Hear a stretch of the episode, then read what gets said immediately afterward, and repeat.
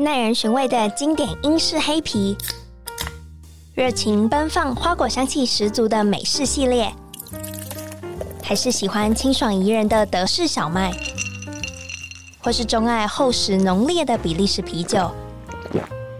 欢迎收听《深饮啤酒》，陪你探索来自世界的精酿啤酒，让我们一起从微醺中学习吧！Cheers！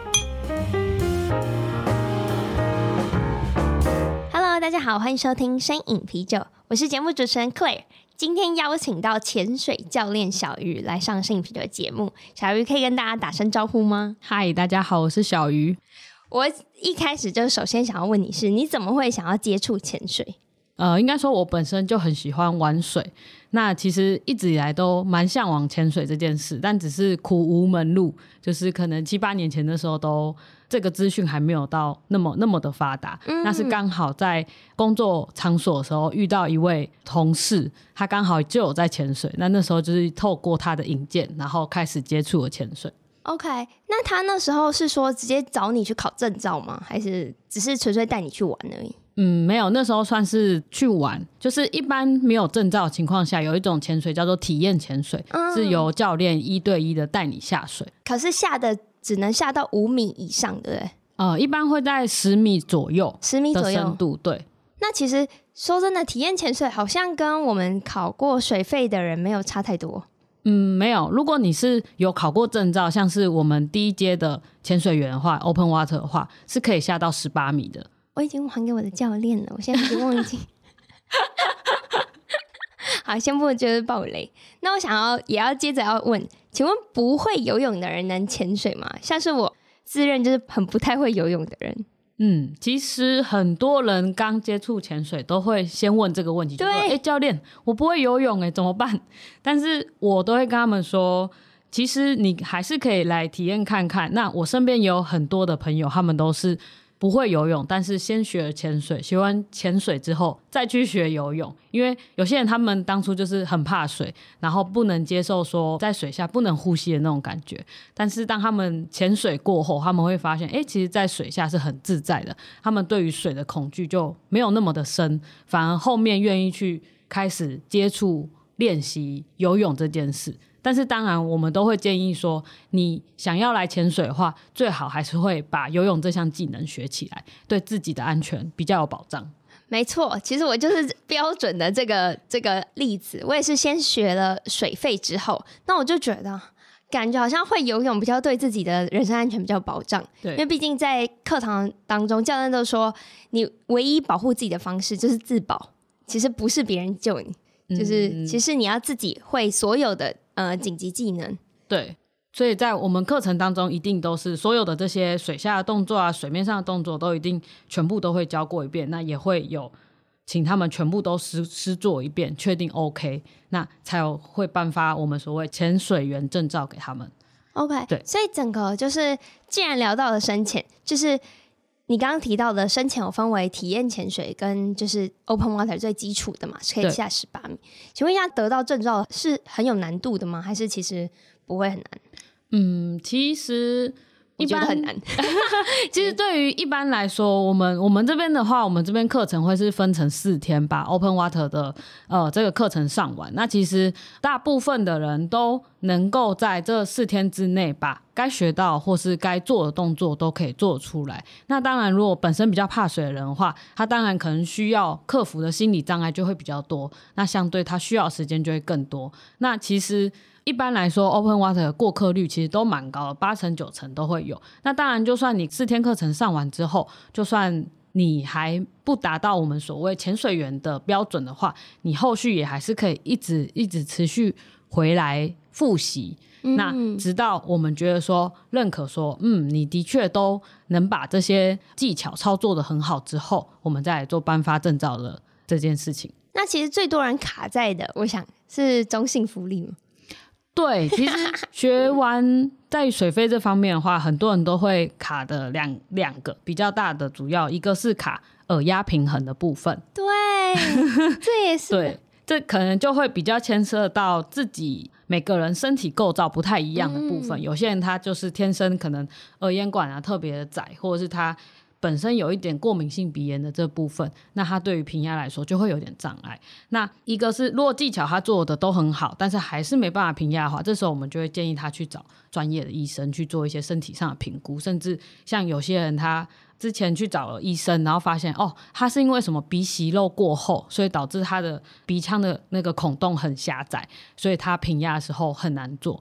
那他就去做那个鼻息肉的切除手术，那后续他就下得很顺利。然后再来还有一个就是刚刚克莱尔讲的，就是中性浮力的部分。那在中性浮力的部分的话，它其实就比较需要长时间的练习去抓到那个感觉、那个技巧。他才能够把它做很好，所以一般来说，在 Open Water 的课程结束之后，他们的中性福利可能还没有办法说做到很完美，嗯，对，但都是要靠后面多潜多练习的。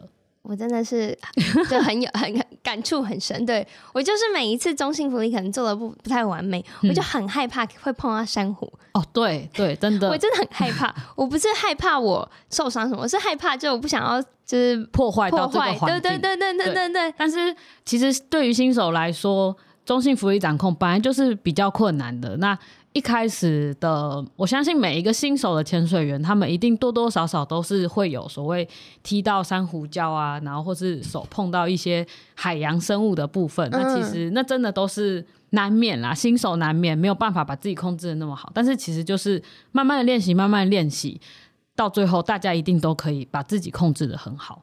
对，对我觉得你讲的没错，就是要。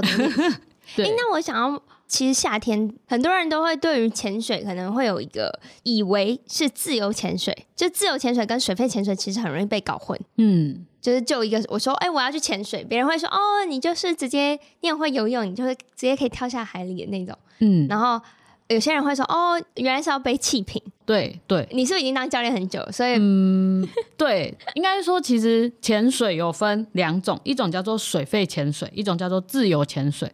那自由潜水它又会有很多人会跟浮潜搞混，因为像我本身，我之前也有去考过自潜的教练。那很多人都会说：“哎，你今天要去自潜，是浮潜吗？”我说：“嗯啊，对了，浮潜。”因为到 讲到后来就想说：“啊，算了，对他他们觉得是这样，就这样吧。”对，但其实事实上，我们潜水就是分两种，一种是自由潜水，一种是水肺。那他们两个最大的差别就是一个会吸带气源到水下。会有呼吸的动作，但是自由潜水的部分就是靠着你屏息的一口气，然后就靠这一口气去做下潜的动作。对，没错，我就是 为了想要学自由潜水，我就特别去学了游泳，因为我就想说，哦，水肺潜水至少你还有气瓶，你可以在水下呼吸。对，那可是自潜，我想说，哇，我不会游泳，那我上岸的时候我要怎么办？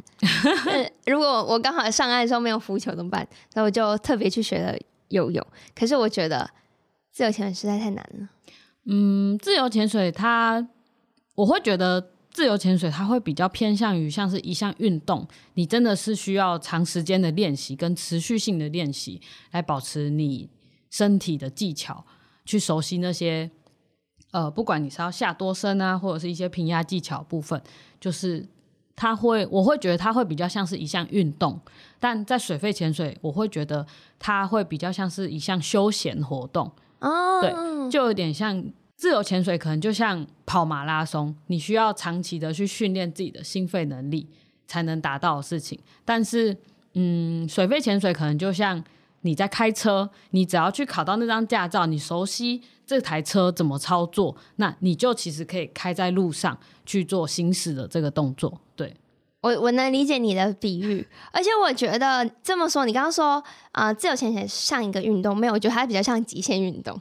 嗯，因为我在海里的时候，就是因为我四月的时候去考过自由潜水，嗯、虽然我没有考考，我没有没有我没有考到证照，因为我觉得我一直卡平压，没有办法下到就是指定的深度。嗯，就我那时候大概在七米，嗯、因为我觉得你屏住那个呼吸，然后下去用法兰兹，嗯。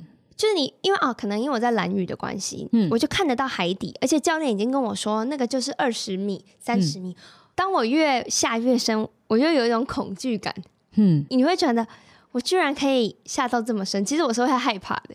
我不知道你能不能理解我的那个，呃，可能会有点像是那种惧高症的感觉，你会觉得，哎、欸，下面好像很深，然后下去之后会。可能有些人是会有一点那种幽闭恐惧的感觉，所以他会觉得下到水里，尤其我们在自潜的时候又是特别的安静。其实我们下到海里面是听不到什么太多的声音，就是顶多就是海水那种潮汐的声音。对，那有些人是会对这个会有一点恐惧的。那在自由潜水部分，这就可能就会是你需要去克服的心理障碍。真的，我觉得真的是在克服心理障碍，因为其实有时候你觉得你可以继续避，可是我就会不相信我自己，我做得到。然后我明明下到很深以后，就我教练跟我说，从我在的位置可能到海平面不用十秒的时间，就你上去不用十秒，可是你还是会觉得不可能，我的气一定没有那么足。那一般这时候，像之前呃也蛮多学生会有这个顾虑，他就觉得说，哎，教练，这样我下去。这么深，我真的上得来吗？他会对自己的能力有一点疑问。对，那这个时候我们一般就会，我会跟他们说，你要想想你在做静态闭气的时候，你可以闭个一分钟、两分钟，甚至三分钟。那我们现在。下到十米，我们下潜的速率大概就是一秒一米左右。那我们下潜十米，大概就是十秒。那上来再十秒，顶多就是二十秒是一个来回，你就可以回到水面。那你都可以毕竟一分钟、两分钟，为什么你会去害怕那个二十秒？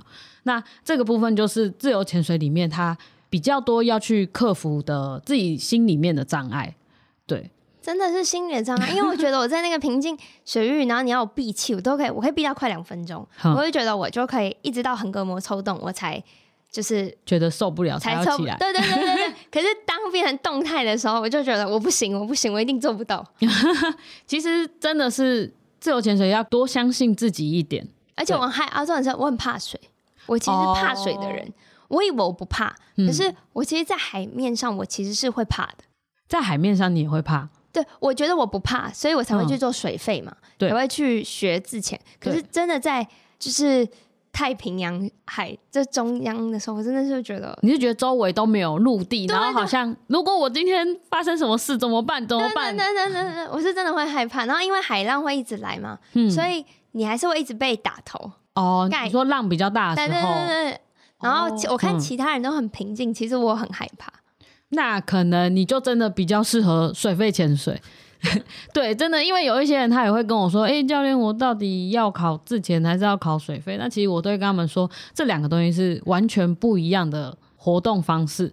那其实如果比较怕水的话，我就会建议你来水肺，因为至少你可以呼吸，对，你可以慢慢的调整你自己的状态。嗯。我能理解，那我想要问一下，为什么你既然这么喜欢潜水这件事，你之前也有碰，然后水肺有碰，嗯，你为什么想要把你的喜好变成一一项职业？嗯，对，应该是说这件想不开。嗯对，现在有时候就会觉得自己想不开，但其实当初最原始的原因是因为我会觉得我真的很喜欢在水下的那种感觉，它带给我一种很宁静、很平静的感觉，然后跟水下的生态啊、那些鱼群啊、那些水中生物在游动的时候，那真的是一种很舒压感觉。那我就会觉得说，既然这项活动让人这么的舒压，那我自己也这么喜欢，我就会想要去推荐我身边的朋友来也来从事这件事情。对，那到后来我就会觉得说，嗯，那我是不是就去考个教练？那可以带更多的人下海去体验海里的美好，这样。可是实际上当了教练之后，跟你想的一样啊？啊，毕竟昨天才刚带完学生，应该是说其实是很有成就感的。你把一个不会的人教到会，他其实中间是很有成就感的。但事实上，潜水这项活动本来就是比较消耗体力的，那再加上你是教练的身份的时候，你劳动上来说就会再承受更多更多的劳动。那其实有时候每次结束之后都会觉得，哦，好累哦，为什么我每次都要把自己这样弄得累个半死？但是其实后面又再想想，就是回到刚刚就是当初的初衷，就会觉得其实啊还是值得啦。好，我也是很感谢我就是交我水费的教练，我就觉得还有之前这样，我就觉得真的很不容易。对，其实当教练后面会发现，其实当教练你的。呃，身心上受的压力其实也是蛮大的，因为我有时候就会觉得说，哦，我今天要把人带出去，我就是要负责他的生命，对啊，我今天必须要平安的把他带回来。那个压力其实有时候想一想会觉得，哦，好沉重哦。是真的，我们真的是很依靠教练把我们平安的带回来，因为不相信自己。也也不会啊，你只要有正规的考过试，其实你应该要更相信自己。那其实我很常都会跟他们说，你们在水中发生任何状况的时候，都不要紧张。你第一个应该想的是，我们上课教过哪些技能？那你今天遇到这个情况，比如说你面镜进水，还是你二级头脱落，还是你可能发生抽筋的情况，那该怎么去减缓或者是排除你的障碍？那这些就是跟你当初。学习有没有学习的很扎实有关？嗯，对。而且我其实蛮好奇，就是每一次就是要去潜水的时候，不管是潜店啊，或是导潜，都会问我们说上一次潜水的时间点。嗯，为什么大家都会想要知道你上一次在上一潜的时间点呢？呃，一般就有点像是你开车，你很久没开，你总是会生疏。那虽然说你曾经合格的考过试，也下过水，但是你有可能会因为，比如说有些人是一年两年都没有下过水，那这时候如果他跟我说我上一次潜水时间是一两年前，那这时候我可能就会帮他把装备的使用再重新做复习一次。但是如果比如说你是就是真的很常潜，你上个礼拜才潜过，那我可能就会对于这一块，我就会不会再重复再讲一遍。懂懂懂，是在事前的时候会想要再就是提醒大家。对，就是我一定会先评估一下大家的情况，那是不是有些安全事项或者是有些注意事项需要再再一次提醒？那我们就一定事实在岸上就要先沟通，先讲好，先确认好，说他的确都知道都懂。那我们在水下就可以避免更多的情况发生。那在水下，大家比较常犯的新手比较常犯的错误是什么？新手比较常犯的错误，还是都很常？嗯，其实都有诶、欸。那如果以学生来说的话，那他们最常可能会做一件事情，就是他们每次下潜之后，他们就会觉得哦，沉在水底，或者是像克莱尔一样，就是觉得哦，我不想碰到珊瑚，很可怕什么的。他们有一点恐慌的情况，就想要稍微往上的时候，他们就会开始。大力的压充气法，哎、欸，不行哎、欸，这个真的超级危险。这个每次我看到，我都直接把他们手拍掉，说不可以这样，不可以这样。呃对，因为这真的是，如果你从深处突然紧急上升，很快速的上升上到水面，那其实是会引发潜水夫病的。对对对，不行！而且你 这我记得，但这个这个真的是很多新手都会犯的一个错误。嗯，对，真的，他们都会觉得说，我要上升，那我就是充气呀，是充气吗？对，啊、是充气，对，因为他们想要上升，就是充气，他们就会，然后整个人就像气球一样往上飞。那时候真的是心里都会漏一拍，想说：天哪，怎么了吗？好，那你自己呢？你还记得第一次下去，或是嗯、一开始的时候，你觉得什么样的事情啊，是最让你害怕的？其实我我还记得我第一次下水费的时候，那时候是教练带着我潜到海底。那第一次下到海底的时候，我觉得我好像吸不太到空气，或者是那个空气会让我觉得，哦，这个量不够，这个量不够，我可能会死掉。那其实后来就会发现，那时候就真的是靠教练，他就是会安抚你，跟你说没事没事，你再试着吸气吐气。那经过教练几次的指导之后，就会觉得，哦，其实并不是我吸不到空气，也不是说这个装备有问题，而是。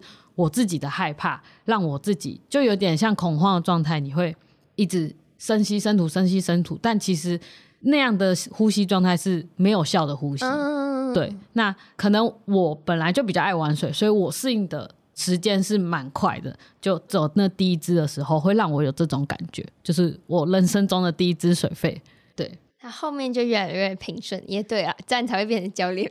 就后来的时候，哎、欸，我还记得那时候我第一支一上来的时候，我就问教练说：“我们什么时候还要再下？”我觉得下不够，因为我真的觉得海下面的世界太美了，然后真的会觉得哇，来到另外一个世界的感觉。而且我一直就是有很深的体会，因为我之前跟我的朋友一起去潜水，嗯，就是他真的是在海底下非常放松的人，嗯，就放松到他好像就在陆地上一样，嗯，然后他就可以很有效的使用气瓶，对。其实每个人紧张不紧张的状态也会改变你的耗气量。对啊，所以一般我们在水面上集合的时候，我就会跟大家说：来，我们现在先开始调整自己的呼吸，把自己的心跳降下来，不要让自己的呼吸那么急促。等大家都准备好，我们再开始进行下潜。那我会觉得每一次潜水之前，把自己的状态调整好是蛮重要的，真的都会影响你每一潜的表现。嗯。嗯嗯，对，我超认同了，因为我觉得就是，就我那时候就可以感觉出来，我们明明就是在海底，然后看着一样的景，为什么他就说我很像那个快溺毙的猫？哦，那你当下的状态，你应该是蛮紧张的。对对，因为其实我们在水下也会看得出来，有些人他就是哦不太动，然后就可以在那边就是他很冷静，嗯、但有些人就会看到他们手舞足蹈。就是我。那其实这种状况之下，你应该第一个先想的是说，先让自己冷静下来，先跟自己讲说，哎，你看我在水下面也没事，我呼吸也吸得到，我吐气也吐得出来，那我就慢慢沉淀一下自己的心情。对让自己先冷静下来。那么后来发现，就是就最有效的方法。嗯，我不知道，其实我觉得是，不管是教练可能牵一下我的手，或是对我的朋友牵一下我的手，我那时候真的觉得很安定。哎，对，像我的话，一个部分是会真的是拉住他，牵着他的手；那一部分我会请他说：“你看着我的眼睛。”嗯，对，就是其实，在水下面不能讲话，很多时候有时候用呃眼眼神、肢体语言，对对，肢体语言，那甚至最后就是用眼神来跟他安抚，就说看着我，你没事，你没事，真的就是我自己心中那样默念，然后当然也可以感受到，他其实看到你的眼神很坚定的时候，他其实也可以慢慢的就冷静下来了。嗯，对。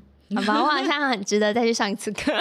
嗯，对，直接说对。哎、欸，那其实现在很多人开始陆陆续续去学潜水也好，或是体验潜水，嗯，有没有哪一些就是台湾你比较推荐的景点？因为台湾其实很多潜店嘛。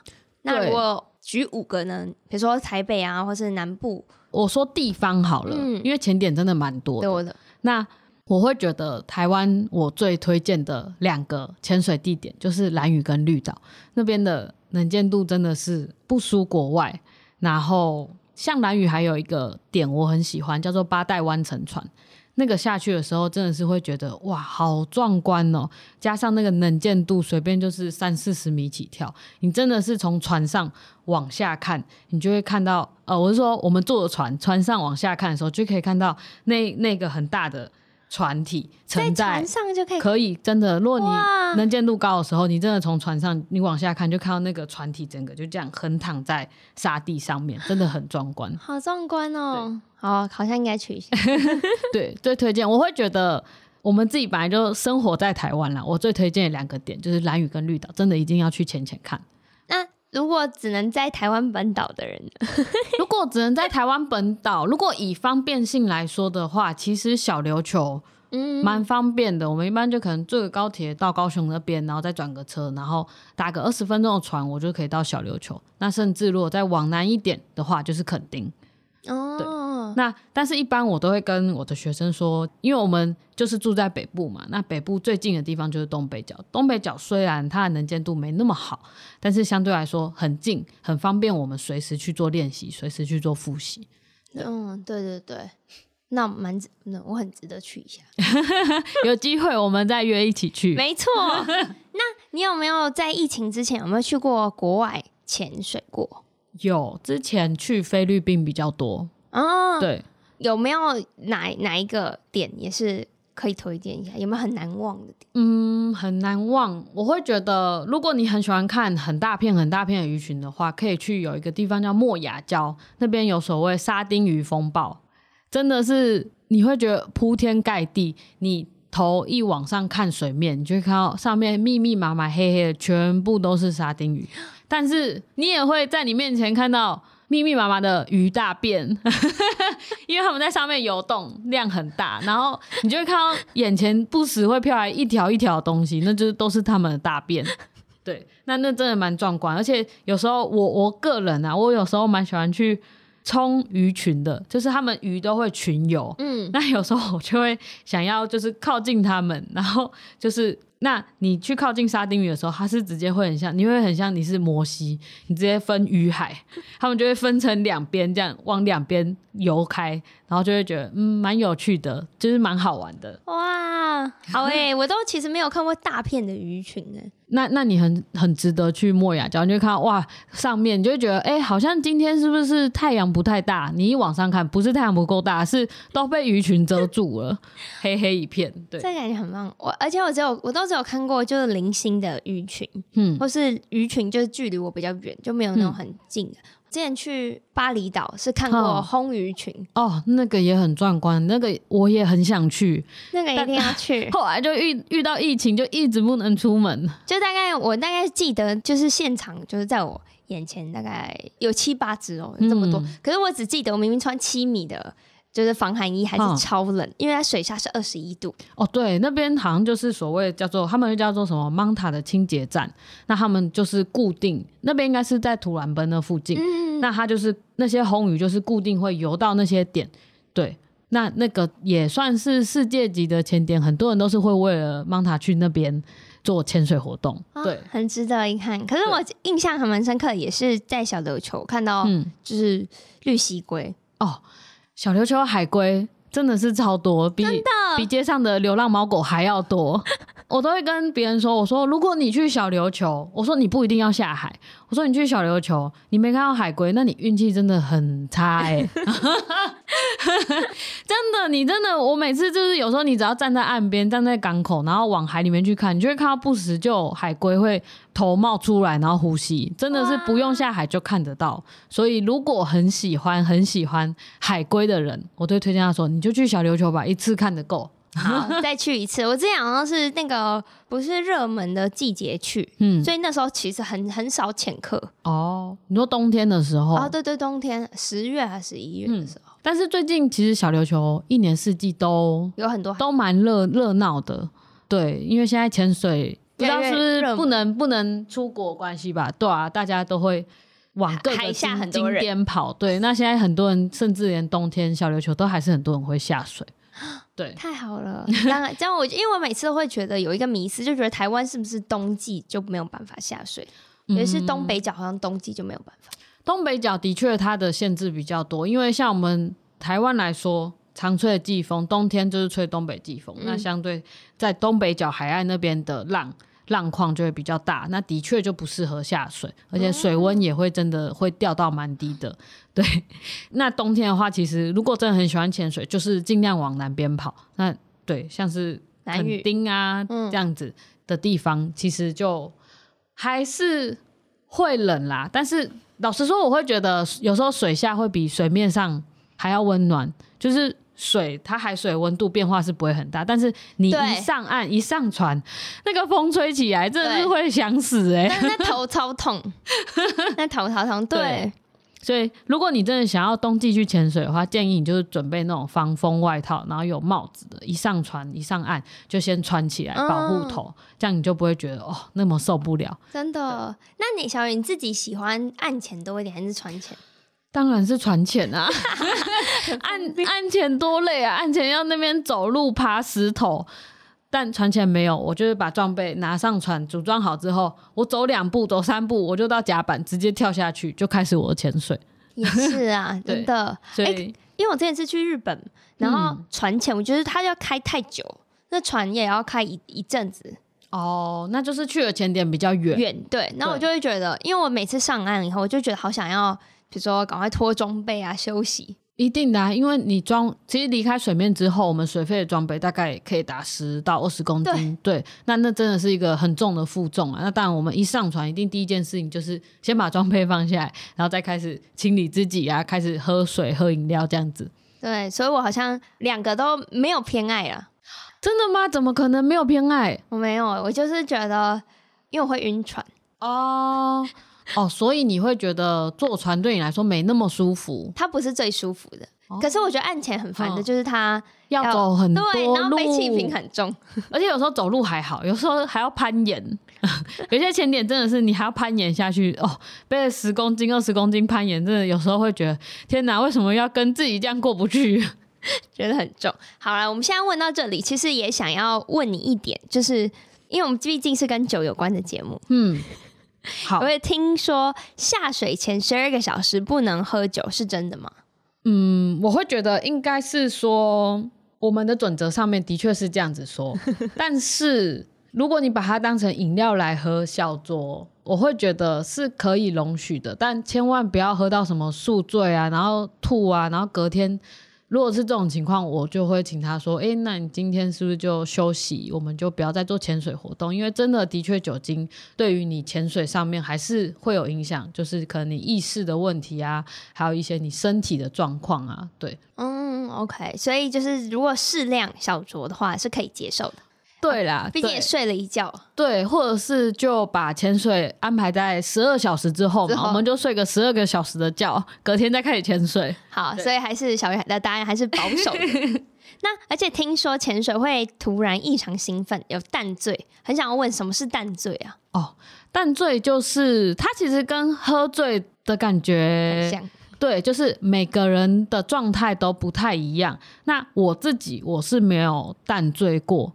但是我朋友有淡醉过，那他那一次就真的，我那时候在水下面的时候，我就觉得他怎么突然变得很怪，因为平常我们潜水，我们潜水员之间虽然有潜伴制度，但我们并不是会互相黏在一起，我们就是互相注意，但我们还是会保持一定的距离。嗯，但是他那一次是不知道怎样，他突然就朝我游过来，然后就抓住我的手脚，然后扒住我。那就是怪怪的，对，他就是很怪。我那时候就想说他怎么了？他怎么了？然后，但是我就想说算了，也没差，那我就还是继续继续游啊，就是带着他继续游。那结果后来他上来的时候，他才说他刚刚他觉得他淡醉，他说他在下面好像很晕，然后就是。没有到不舒服，但他就只是觉得很晕，然后意识可能也没有到那么的清楚，然后他就觉得有点可怕，所以他说他过来抓我。我说你刚刚那个不是过来抓我而已，你刚刚是整个扒在我身上。对，所以像有些人，我还有听过有些人淡醉，他们是的确是会异常兴奋，有些人可能就是会有恐惧的感觉，那有一部分人就是会有异常的兴奋，那他甚至也会做平常不应该做的事情。像是比如说，我有听过一个是说，他说他潜一潜潜一潜，他明明就知道他的面镜松松的话，应该是要向后拉紧，那他却做相反的事情，他一直在把它放松，一直在把它放松，所以他眼睛都是水。呃，对，他的面镜就会有一点水，那这时候就是。其实这时候就是看潜伴跟你的教练导潜有没有很注意你团员的状况。有时候我们看到这种情况的时候，就是赶快把深度减缓，把它带到比较浅的地方，看它能不能恢复好的状态。那甚至如果真的还不行的话，我们甚至就是结束这一次的潜水，大家一起回到水面上。嗯，对，嗯。所以每个人对于淡醉的状况真的很不一样，就跟喝醉一样，有些人是啼笑，但有些人就是睡着。真的，而且我朋友跟说他有过淡醉的经验，他真的很享受。嗯、他会为了想要再有淡醉的经验，就是他们说好像要潜到特定的深度才有可能发生吗？对，大概是会从三十，哎，不用那么深，不用那么深，二十开始就有可能会发生。它就但对，每个人身体可以容许的程度又不太一样，有些人可能二十米就发生，有些人三十米就发生，就有点像，很像酒精。对对对，它它为什么叫做醉这个字，就是因为它就有点像喝酒，有些人一杯就倒，有些人喝十杯才倒的那种概念，所以它其实是在二十米之后就会开始有可能会发生，每个人身体的容许量不太一样，对。有点想要说，希望可以体验看看，又有点好像不应该体验。嗯，我会建议不要，因为它其实会让你的状态不是平常的状态。那其实，在水下就是增加你。潜水的风险，嗯、对，所以那相对来说，如果比如说你今天就知道你很容易淡醉，你的体质就是容易淡醉的话，我们都会建议你说，如果你知道你这一支潜水的深度会超过二十米，那就建议你去用高氧。那高氧的话，就是又是另外一门课程，嗯、对，它就是减少你气瓶里面空气的氮的分压，那让你不会那么容易的淡醉。了解，了解，哇，就是解方，对，还是有解方，对。那还有什么？就是潜水安全，是因为我们应该注意的。潜水安全，太多了，嗯，哦，这真的太多，这真的是讲不完，再再讲半小时。哦，对，半小时也讲不完。我们，我们，我们潜水在上课的时候，起码都是四到六个小时以上起跳，所以这真的不是说一两个小时内可以解决。那如果是我，我会跟大家说。潜水安全要注意的话，就是去潜水的话，一定要找熟悉当地水域的呃合格的教练去从事潜水。那教练提醒你该做不该做的事，那不该做的事你就千万不要去做。